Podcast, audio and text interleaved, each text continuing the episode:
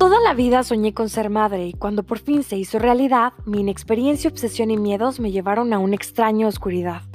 Estuve cerca de dos años rodeada de amor, un amor infinito, y aún así sintiéndome vacía, enterrando sin querer mis sueños, aspiraciones y metas. Tomó un buen rato descubrir que por más que me esforzara, no sería jamás una gran madre desde la tempestad. Así que empecé a reconstruirme, Parece que la vida se empeña en recordarnos que la única oportunidad para hacer lo que deseamos es hoy.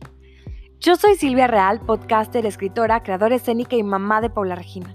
Acompáñame en esta aventura para redescubrirnos, reinventarnos, reconocernos y enamorarnos de la persona en el espejo. Vamos a convertirnos juntas en la persona que siempre deseamos ser. Vamos a amarnos, porque después de ser madres, la vida continúa. Sirenas en el desierto o la perversa travesía al país de las supermamás. Silvia Real, temporada 2.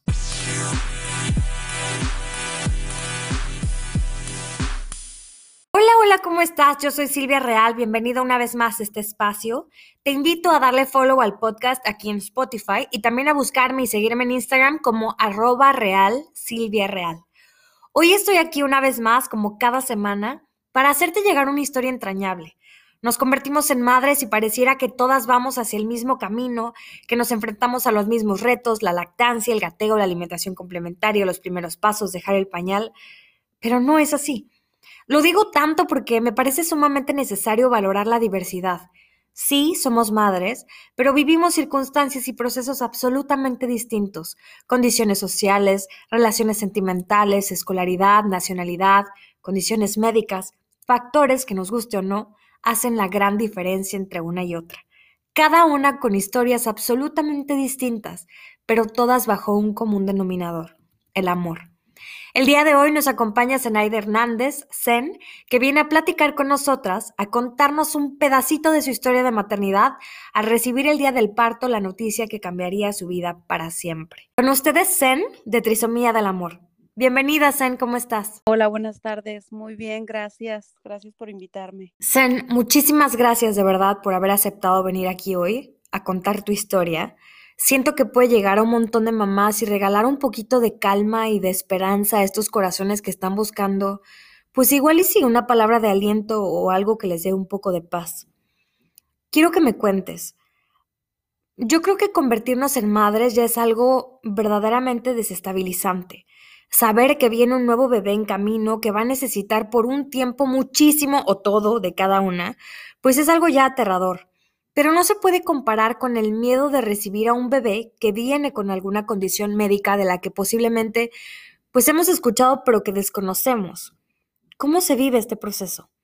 Algunas madres reciben esta noticia durante el embarazo y de alguna forma pues se van preparando, ¿no? Llegan al parto conscientes de lo que va a suceder. Pero tu historia fue absolutamente distinta. Cuéntanos, por favor. Pues a mí, a mí me pasó que no me enteré hasta el día que nació, porque la condición que tiene mi hija es síndrome de Down. Es más algo que se caracteriza por lo físico. Son características físicas, entonces no nos dimos cuenta hasta el día que nació. Hay pruebas donde que, que lo detectan, pero no lo hicimos, no hubo un antecedente familiar, no hubo un antecedente a través de, no sé, de los ultrasonidos o de los estudios que se realizaron durante el embarazo. Así que cuando yo me enteré y cuando nos enteramos toda mi familia y mi esposo, pues fue el día del nacimiento. Ay, sí, qué fuerte. Más fuerte todavía porque una madre llega a la, a la sala de partos o, bueno, a este lugar en el que va a el bebé, pues pensando lo mejor, deseando lo mejor y pidiendo lo mejor.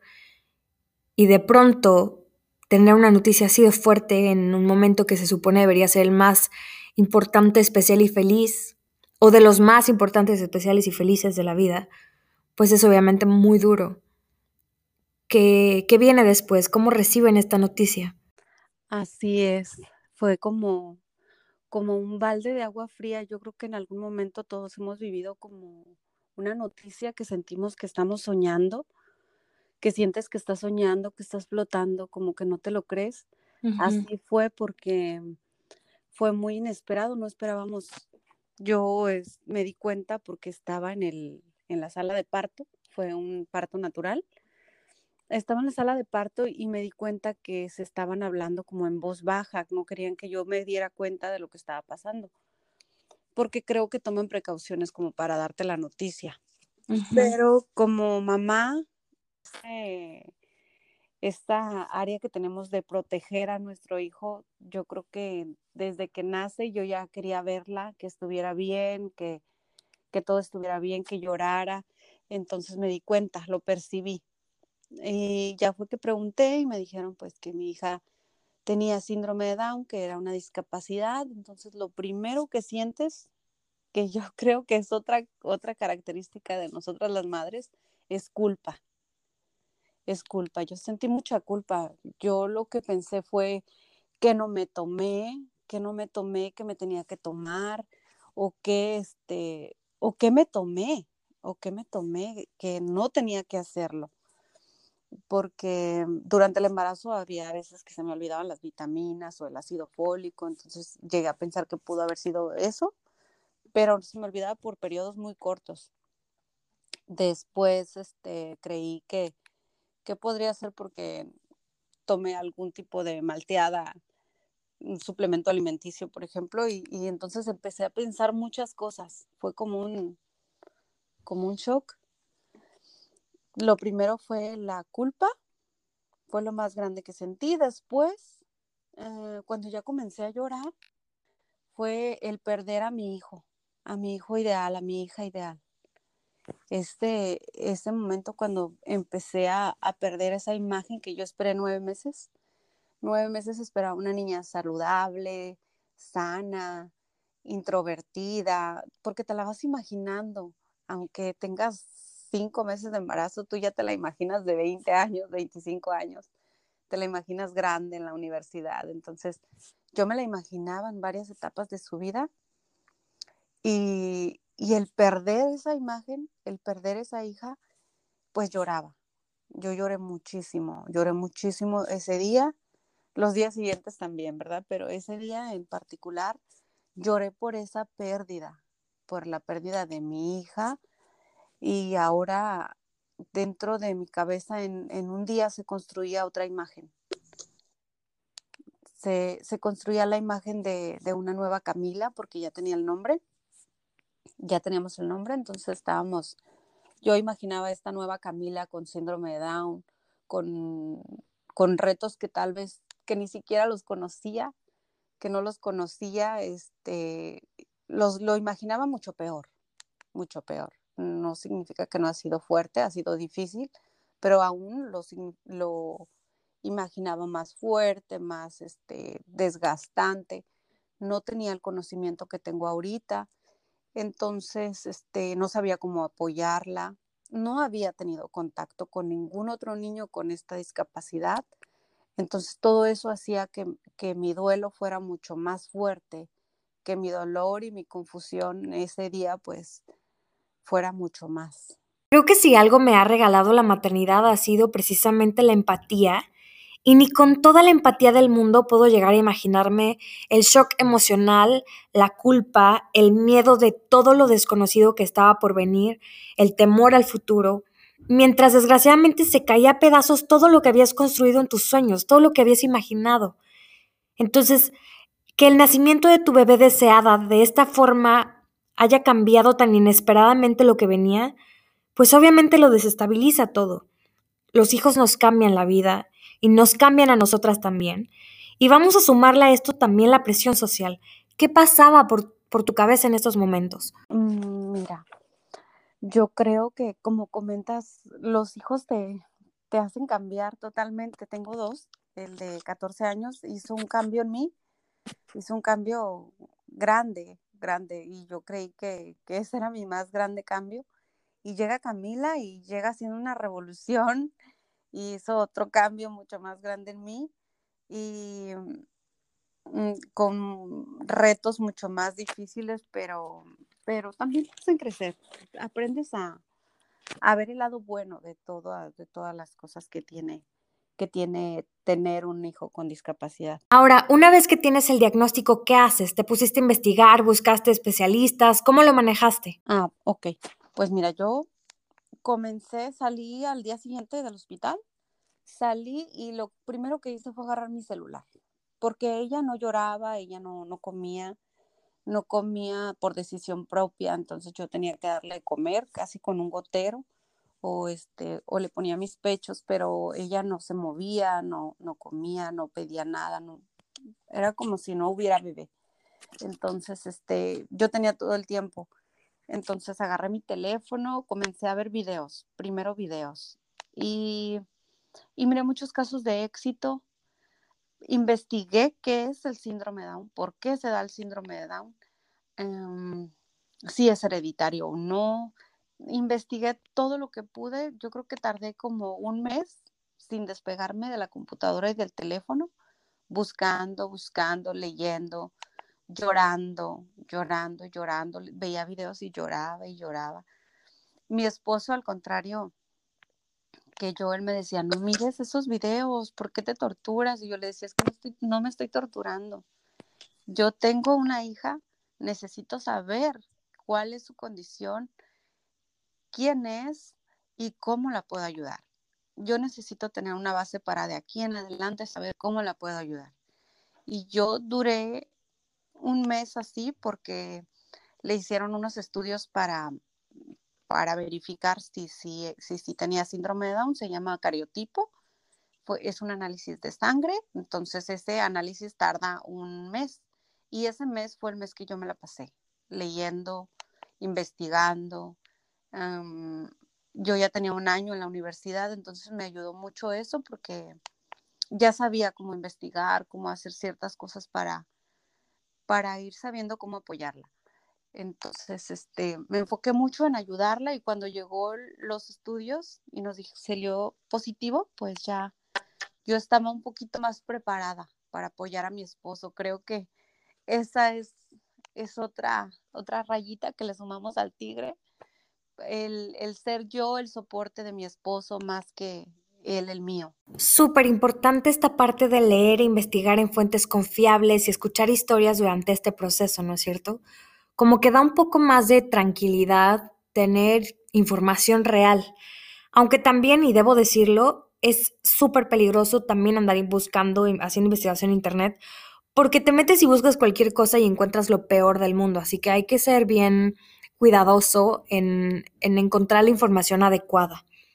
Ahora, y aprovechando que mencionaste a tu esposo, ¿se vio afectada de alguna manera tu relación de pareja ante esta nueva dinámica familiar con una bebé que les requería muchísimo más de los dos?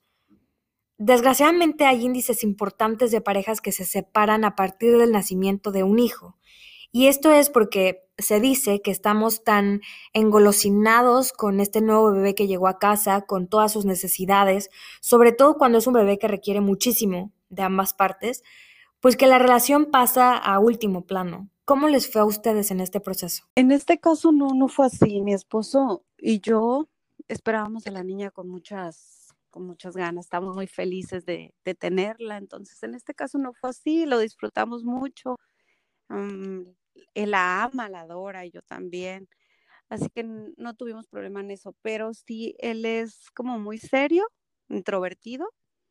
Yo soy más extrovertida, entonces igual y no me expresaba tanto lo que sentía o no me hablaba y guardaba un poco su dolor y eso me hacía como como yo hablarle a él y yo yo apoyarlo a él más que él a mí, entonces este era como un peso extra a, ser madre, al posparto, a la aceptación de mi nueva hija eh, y aparte apoyar a mi esposo. Aún estamos juntos y disfrutamos de ser padres de Camila después de cuatro años. Este, lo, disfrutamos mucho, disfrutamos mucho de estar con ella, pero sí cuando los primeros meses de vida eran vueltas y con especialistas porque mm, nació ella con un soplo en el corazón. Entonces eso fue como lo más importante, era checarle su corazón, ver qué tan grande o, qué tan grave era la dificultad que tenía ella en el corazón para poder operarla o, o no sé, llevar un tratamiento. Entonces, primero fuimos con el cardiólogo, después fuimos con el neurólogo, después siguieron las terapias, terapias de, de rehabilitación física, terapias ocupacionales, terapias de lenguaje. Yo no entendía cómo ella iba a asistir a terapias de lenguaje estando tan chiquita, pero ahora sí ya lo entiendo. A través de la estimulación primero, de la estimulación temprana. Y ese tipo de vueltas fue un desgaste para mí en muchos aspectos físicos, de salud, emocional, y, en nuestra relación de pareja yo creo que también hubo desgaste. Creo que tener un hijo con una discapacidad te afecta en muchas áreas. ¿Recibiste algún tipo de apoyo psicológico para sobrevivir, para no volverte loca a esta etapa? No, no lo busqué. Em, donde íbamos a, a las terapias con Camila, nos asignaron a una psicóloga, pero era una vez al mes la verdad no lo busqué porque estaba enfocada nada más en ella.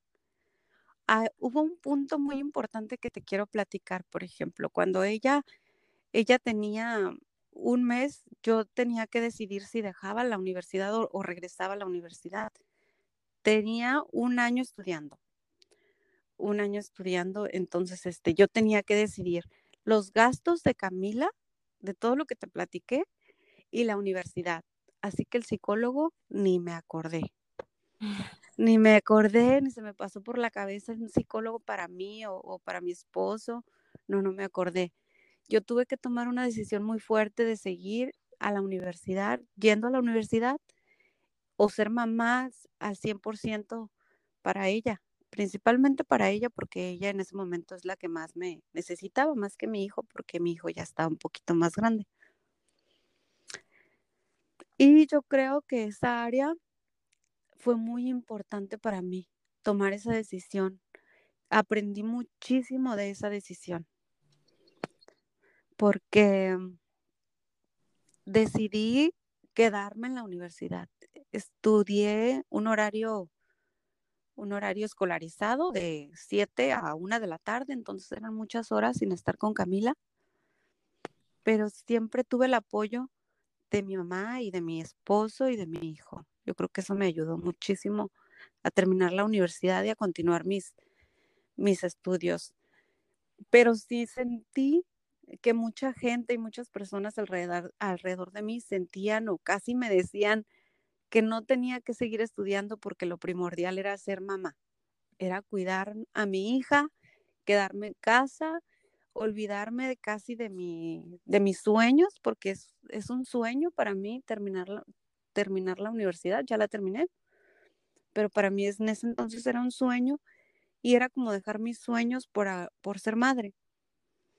Entonces, eso es algo que, que yo quiero enfatizar porque estoy tan feliz de haber tomado la decisión de no haber dejado la universidad porque aprendí mucho más de cómo apoyarla. Crecí mucho en cuestión de conocimiento y todo lo apliqué en ella. Ahora tengo una hija mucho más autónoma, cognitivamente es este mucho, pues tiene varias habilidades desarrolladas que continué estudiando. Y hubo momentos en que yo me veía al espejo y no me reconocía. Me sentía cansadísima. Yo creo que todas las mamás llega un momento que te sientes así, pero yo me sentía como, como con la piel seca, cansada, súper cansada porque llevaba mis tareas, iba a la universidad, como te dije, horario escolarizado, em, aparte las terapias de la niña, las actividades del niño escolares, yo me sentía exprimida, me sentía así ya, que ya no podía dar más de mí, pero seguí, seguí, seguí. Y mm, al final, todo esto me hizo saber que soy muy fuerte, más de lo que yo creía. Qué bueno que no abandonaste tus sueños. Es un error que las mamás cometemos todos los días y la razón principal por la que yo empecé este podcast. Siempre lo digo y yo creo que ya están hartas de mí de escuchar decirlo, pero De verdad, no se puede ser una gran madre desde la tempestad. Y no podemos culpar a nuestros hijos en 25 años porque gracias a ellos o por culpa de ellos no fuimos quienes deseamos ser. Y quiero que esto, o sea, se escuche y retumbe en cada rincón del mundo. Somos las únicas responsables de nuestra vida.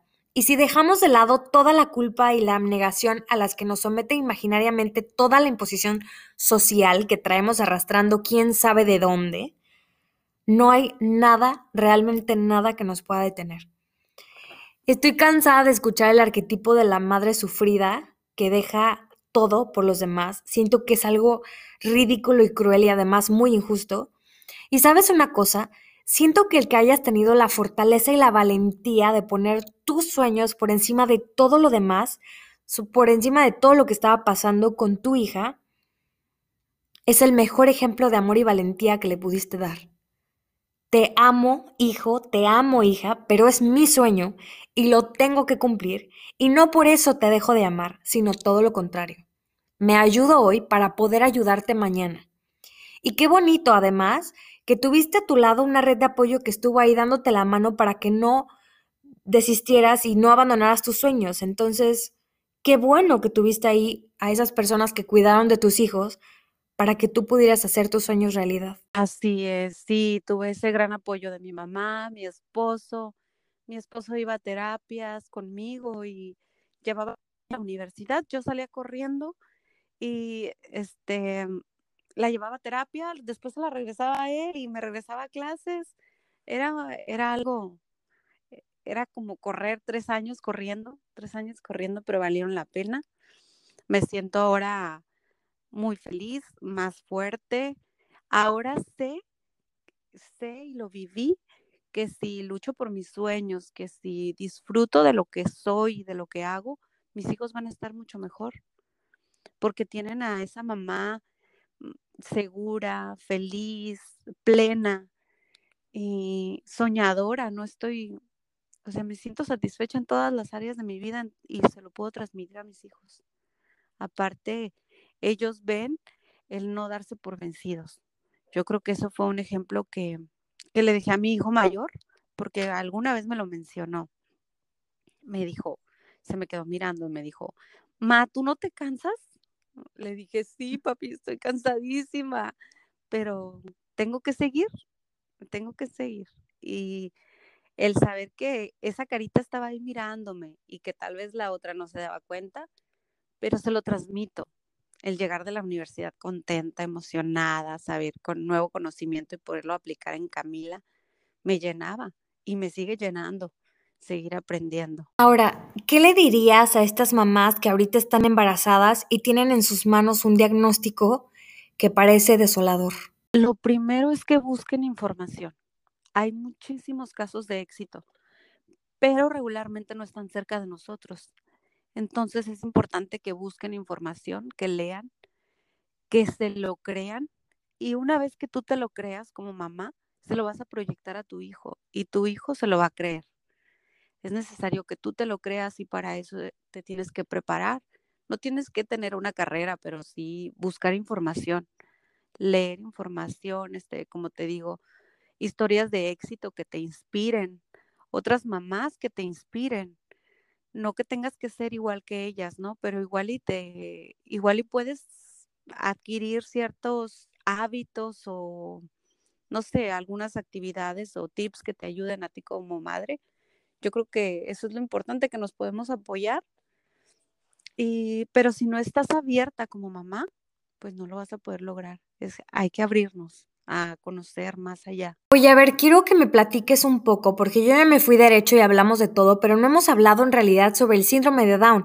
Quiero que me platiques de qué, de qué trata, qué significa nacer con síndrome de Down, porque pues obviamente hemos visto personas en la calle que lo padecen, hemos escuchado del tema, pero si no tenemos a alguien en la familia, pues es poco probable que nos hayamos tomado el tiempo de averiguarlo. Entonces cuéntanos, ¿de qué trata el síndrome de Down? El síndrome de Down es una afectación que surge en las personas en el cromosoma del par 21. Todos tenemos 23 pares de cromosomas, todos los seres humanos, pero esta afectación en ellos, en los, las personas con síndrome de Down, fue en el par 21. Por eso se llama también trisomía 21. Ellos, en lugar de tener un cromosoma de mamá y de papá, como regularmente todos tenemos, se les duplicó uno de los cromosomas. Entonces ellos tienen tres cromosomas y al momento de hacerse esa red genética que va, que va formando tu cuerpo, que va formando tus órganos, se van afectando ciertos órganos. Algunos de ellos son el corazón, también parte del cerebro, las, las, este, el área cognitiva. Hay varias partes del aprendizaje, de la memoria que se daña mientras se va formando su cuerpo. Áreas como de la cadera también, en el área de los huesos, en el área digestiva. No que tengas un hijo con síndrome de Down significa que tiene todas estas características, sino que puede ser que tenga dos o tres, dos o tres o, o más, pero puede ser que cuando tienen más, por lo regularmente no vive mucho tiempo el niño. Mi hija tiene, el, tiene su soplo y aparte pues tiene la discapacidad intelectual que le impide aprender del mismo modo que, que los demás niños. También tienen una condición en su cuerpo que se llama hipotomía, que significa que sus, sus músculos no son tan fuertes como los de, los de nosotros, los de una persona común. No son tan fuertes sus músculos, es por eso que ellos necesitan ir a terapia, a, rehabilitación, para que caminen más rápido, para que puedan gatear más rápido y tengan una vida lo más pronto posible independiente o, común, se podría decir común, porque hay niños que no los llevas a terapia y caminan hasta los cuatro años si no los llevas a terapia o más. Es importante que, que sea los primeros años de vida yo estimulé a Camila a partir desde los tres meses. Y eso me ayudó muchísimo porque caminó al año ocho meses como otro niño que no tiene su condición. Entonces, este, pero porque fue estimulada, porque lo trabajamos desde, desde el principio, porque me informé, porque me abrí a apoyarla. Yo creo que ese es el trabajo de todos los padres, con un hijo con o sin discapacidad. Es nuestro trabajo apoyarlos a que desarrollen lo mejor posible sus habilidades. Entonces dije, voy a ver dónde está mi hija, en qué nivel, porque sí está en un nivel de desarrollo más bajo. Lo acepto, es la, esa es la realidad. Entonces yo veo en qué nivel está mi hijo o mi hija y de ahí parto para impulsarlo, pero para impulsarlo, no para victimizarme, no para sentirme mal y decir, ay no, pues pobrecita de mí, pobrecita de mi hijo, y así, ni modo, así va a ser. No, no va a ser así. Va a ser, depende de lo que tú veas como mamá o como papá o el objetivo que tú te plantees. ¿Crees que esta situación le ha dado sentido a la frase todo pasa por algo? Mm, pues mira, yo escogí mi carrera porque siempre me ha, me ha gustado como ayudar a los niños. Me gusta mucho estar con niños y trabajar en su desarrollo porque sé que que es desde el principio cuando trabajas esa área para que ellos sean plenos y felices en la adultez.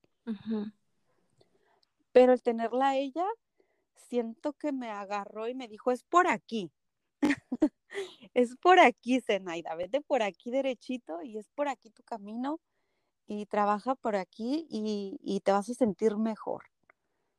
Te vas a sentir mejor, este, lo vas a disfrutar más. Ella vino como a encaminarme, como a ponerme donde tenía que estar, hacerme más fuerte, hacerme más segura. Entonces, sí, yo pienso que sí, por algo pasan las cosas. O no sé si ya desarrollé mucho la, resiliencia, pero este, que sí, que por algo pasan las cosas porque la disfruto mucho. Ahorita ya no la imagino sin, sin síndrome de Down. Ya no sería Camila, ya, ya no es ella, o sea, ya no, ya no ni siquiera la puedo ver sin, sin su discapacidad. Tengo una pregunta que por primera vez no sé cómo formular. No porque no sepa qué es lo que quiero decir, sino porque de verdad me da miedo que al hacerla esté ofendiendo a alguien. Así que voy a intentar hacerlo lo menos personal y de verdad que si te hace sentir incómoda, sin problemas, se edita y se borra por completo el episodio. Si tuviera Más bien, si existiera una mamá en otro lugar del mundo, embarazada de un bebé que según los estudios viene con algún tipo de discapacidad, y se le está poniendo sobre la mesa la posibilidad de interrumpir el embarazo, más allá de las cuestiones éticas y morales, y muchísimo más allá de este debate interminable, desde tu experiencia y obviamente desde tus circunstancias, ¿qué le dirías? Yo le diría que no lo hiciera. Yo le diría que no lo hiciera porque a mí me ha aportado muchísimo mi hija y a, mis, y a mi otro hijo también. Todos los que estamos rodeados de Camila nos ha abierto los ojos a disfrutar más la vida, a valorar más cada, cada, cada cosa que tenemos o cada actividad que realizamos, cada pequeño que ella lo, eh, cada pequeño logro que ella realiza es una fiesta. Entonces, yo creo que he aprendido a disfrutar más la vida y creo que eso es lo importante de la diversidad y que no lo valoramos. No lo valoramos porque muchas veces ves a tu hijo y dices, ay, ya para de correr o lo regañas o quédate quieto, pero ¿te imaginas tener a alguien cerca que su hijo no se pueda mover? Que no te pueda decir te amo, que nunca lo veas correr, vas a valorar a tu hijo y vas a querer lo que vuele, que corra, que te tira todo. Entonces, yo creo que, que tener a este tipo de personas que llegan, no sé si son ángeles, yo no lo veo como, como tal, yo solo creo que es parte de nuestra humanidad y de, y de la diversidad, pero sí lo veo como un aprendizaje. Un aprendizaje no nada más para mí, sino para todos los que rodeamos a una persona con una discapacidad. Porque en las escuelas no, no tienen mucha apertura para ellos, pero yo creo que si un niño convive con otro niño que tiene esa discapacidad, va a valorar más lo que tiene, sobre todo en estos momentos que, que vivimos tantas crisis de, de, estrés o de depresión. Un niño con una discapacidad que no puede correr, que no puede aprender de la misma manera, él no tiene ninguna dificultad, él es feliz. Él es feliz y a veces nosotros, los que no tenemos ninguna discapacidad, nos frustramos por todo. Nos, nos damos por vencidos muy rápido. Y creo que tener a alguien con una condición diferente a nosotros nos enriquece. Y, no, y aunque no seas este, la familia directa, aunque seas, no sé, amigo, amigo yo he sentido como mis, mis amigas me dicen, mm, yo no sabía que ellos podían hacer tanto, por ejemplo, los niños con síndrome de Down y ahora lo valoran y, veo cómo lo disfrutan y la ven con cariño, entonces, este, aprecian o he mirado a veces que, ven a mi hija y abrazan a sus hijos o le hacen un cariño a sus hijos porque piensan que yo, si me nace a mí con una discapacidad, entonces igual y te ayuda a valorar, creces muchísimo. Yo creo que, que no, que no lo hiciera. Le platicaría todo lo lindo y todo lo bonito que tiene eh, la discapacidad, aunque por el momento no lo va a poder ver. Es cierto todo lo que dices. Qué bonito. Siento también que es muy sencillo para, para los demás hacer afirmaciones sobre la vida de los otros cuando no se está en esa circunstancia. Así que también, pues obviamente es muy importante valorar eso, y valorar también las otras maternidades y la diversidad y las diferentes formas que cada una tiene de pensar. Por otro lado, no sé qué tan equivocada estoy, pero no sé, el síndrome de Down no es incompatible con la vida, ¿no? Hemos visto personas desarrollarse profesionalmente aún a pesar del síndrome de Down. Hablamos de modelos, deportistas, empresarios que nacieron con síndrome de Down. Entonces, tal vez, tal vez es distinto, ¿no? para cada caso en particular. Ajá, pues sí, me imagino que ya un, algo, una discapacidad mucho más fuerte, que ni siquiera cognitivamente están aquí presentes, yo creo que sí, es totalmente diferente, pero Camila, por ejemplo, pues el su discapacidad o donde está englobada eh, su condición de discapacidad es en la discapacidad intelectual porque se le dificulta comprender o entender igual de rápido que, que otra persona que no tiene síndrome de Down. Entonces, por eso se engloba en una discapacidad. No es física, pero sí es intelectual. hay un trabajo, hay que hacer un trabajo diario cognitivo, por ejemplo. Si a tu hija le quieres enseñar qué es un vaso de agua, tal vez lo dices dos o tres veces o, o una vez que lo pruebe y lo tome ya sabe que es un vaso de agua. Pero a Camila primero le tengo que enseñar qué es un vaso, luego qué es el agua y, y se lo tengo que enseñar, no sé, 200 veces y apenas lo va a ir captando. Entonces, ahí es donde se engloba la de su discapacidad intelectual. Pero eso no significa que, que, este, que no lo va a aprender, sino que es como más, más tiempo. Para un poco más. Ajá. Sí, pero sí, este, sí. Para muchas personas es muy difícil. Tiene que ver también la personalidad de la mamá, qué tan positiva eres o, no, qué este, tan perseverante. También ¿qué te puedo decir? La paciencia. Yo creí que no tenía paciencia y todavía lo sigo creyendo, pero Camila ha sacado lo mejor de mí en esa área, en la paciencia. He desarrollado paciencia gracias a ella, entonces, este, pues yo tengo muchas cosas que agradecerle. ¿Cómo ha sido para tu hijo mayor este proceso? Mm, cuando estaba embarazada platicamos. Platicamos si, si la niña llegaba a nacer con una discapacidad.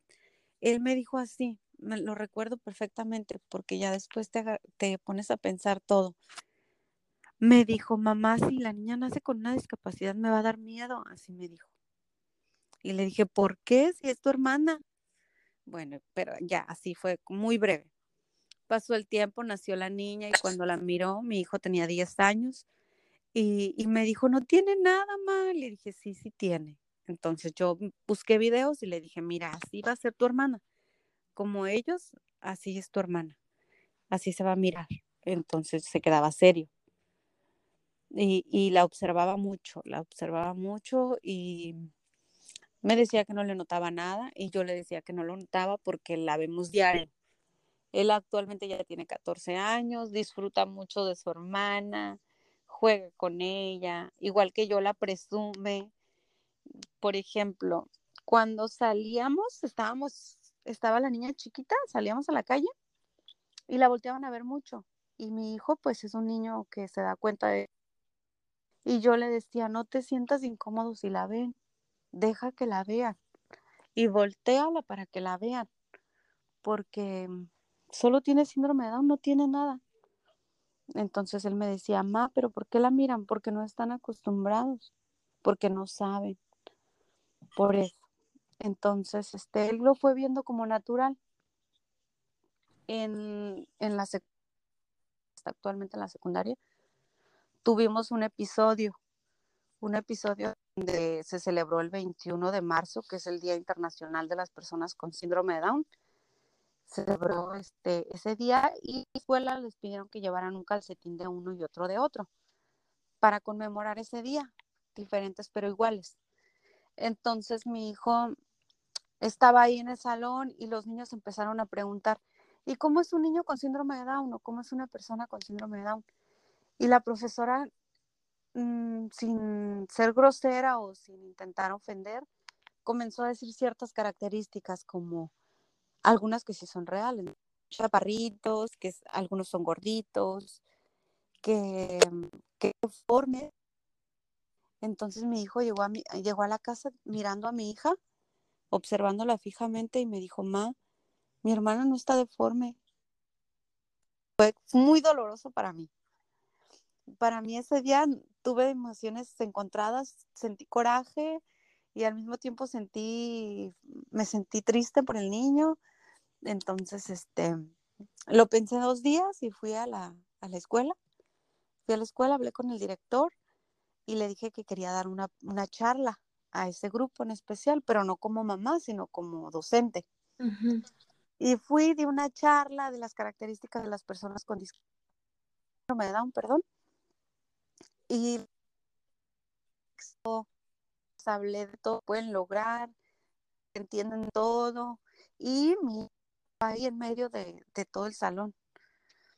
Después, al finalizar, nadie sabía que yo era la mamá de, de Osvaldo. Osvaldo se llama a mí. Entonces nadie sabía que yo era mamá. Después les puse un video ya para finalizar.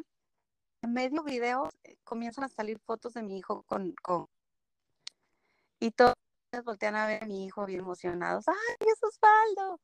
Y este, y Osvaldo es emocionado también por, por compartir su hermana, a su hermana, porque te digo, todos estamos muy orgullosos de Camila.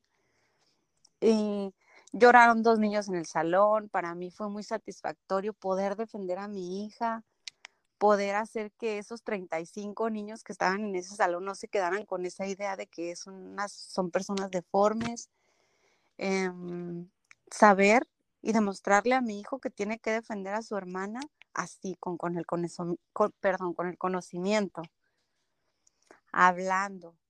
Y fue una experiencia muy bonita y yo creo que hemos formado un lazo de amor muy fuerte entre mis hijos, mi esposo y yo. Por gracias a Camila, como te digo, ella nos ha traído muchas cosas buenas. Zen, creo que eres una mamá increíble. Y no sé por qué, pero siempre escuchar estas historias me hace reflexionar sobre la vida que llevo y lo que realmente es valioso en ella. Y no quisiera decir que tú eres más afortunada o que yo soy más afortunada que tú. Creo que sencillamente cada una vive historias diferentes y que es bien bonito reconocer la belleza en cada una de ellas. Y ahorita estoy muy agradecida que hayas venido porque, pues indiscutiblemente me has hecho pensar valorar un montón de cosas. Creo que eres una mujer bien fuerte, muy valiente. De verdad te admiro mucho y qué bueno que aceptaste venir aquí hoy. Ay, muchas gracias, gracias por invitarme. Y yo este trato de compartir todo lo que he aprendido con ella, pues a través de mis redes sociales, a través de videos que realizo para para poder llegar a esas mamás que se encuentran en las primeras etapas en la primera etapa donde no aceptaban o, estaban en esa pérdida de, su niño ideal y, o tal vez no tienen el conocimiento. Yo quiero llegar a, esa, a esas mamás. Quiero dejarles un poquito de, de información para que ellas continúen buscando más cómo apoyar a sus hijos porque pues lo acabas de decir, todas somos afortunadas y tenemos historias diferentes, pero pero nos podemos aportar entre todas. No, es, no es competir. A veces siento que, que tal vez crean que yo quiero demostrar que, que sé mucho. No, no sé mucho. Simplemente quiero compartir. Quiero compartir, quiero, quiero que mamás que viven la misma situación que yo, disfrutarlo como yo lo disfruto. Cómo disfruto a mi hija, cómo este disfruto verla crecer, disfruto ver sus logros, disfruto ver cómo aún no sabe decirme te quiero mamá, pero me lo dice con sus ojos. Todo eso quisiera que, alguien más lo viviera y no esperara que se lo diga con la boca, pero que con la Porfa, Zen, déjanos tus redes sociales para que te vayan a seguir. Por Facebook tengo, bueno, creo que es el único que uso, nada más es uso Facebook. sí. Porque tengo Instagram, pero no lo entonces tengo muchas cosas que hacer y a veces no me da tiempo, así que todavía nada más el regular. Soy más actual, es en Facebook, se llama Trisomía del Amor y actualmente acabo de abrir otra que se llama Intervención Educativa en Trastornos del Lenguaje. Voy a tratar de trabajar con niños en estas áreas que se les dificulta el lenguaje, la motricidad y este es un área ya más profesional eh, estoy comenzando apenas, tengo muy poco tiempo, pero pues es otra área donde quiero entrar, apoyar directamente al niño. Trisomía del amor es más como, como para los padres, apoyar a los padres, porque yo sé que si, que si un padre está preparado, pues su hijo va a estar mucho más mucho más preparado. Pues muchas gracias, Zen, por haber aceptado esta invitación. Ojalá que este episodio llegue pronto a quien lo necesite escuchar. Te mando un abrazo súper fuerte y muchas gracias. Bueno, pues a ti que llegaste hasta el final del episodio, por favor compártelo con alguien que creas que necesite escuchar Puedes leerme todos los jueves en Facebook y escucharme cada martes en Spotify. En ambas plataformas puedes encontrarme como Silvia Real. Y cada 15 días vamos a leer para ti un micro episodio que básicamente es por si eres de los que no tiene tantas ganas de leer. Vamos a traer la versión audiolibro de mis historias directo a tus oídos. Recuerda que todo el tiempo estoy disponible en Instagram como Real Silvia Real. Cuéntame tu historia, mándame una duda para investigarla, mándame un anónimo, sugiere un especialista, denuncia a una mamá exitosa, quéjate o colabora conmigo. Solo envíame un email a hola.lavidacontinua.gmail.com. Que tengas una vida fabulosa. Recuerda que a pesar de todo, la vida continúa. Abrazo, Silvia Real. Bye bye.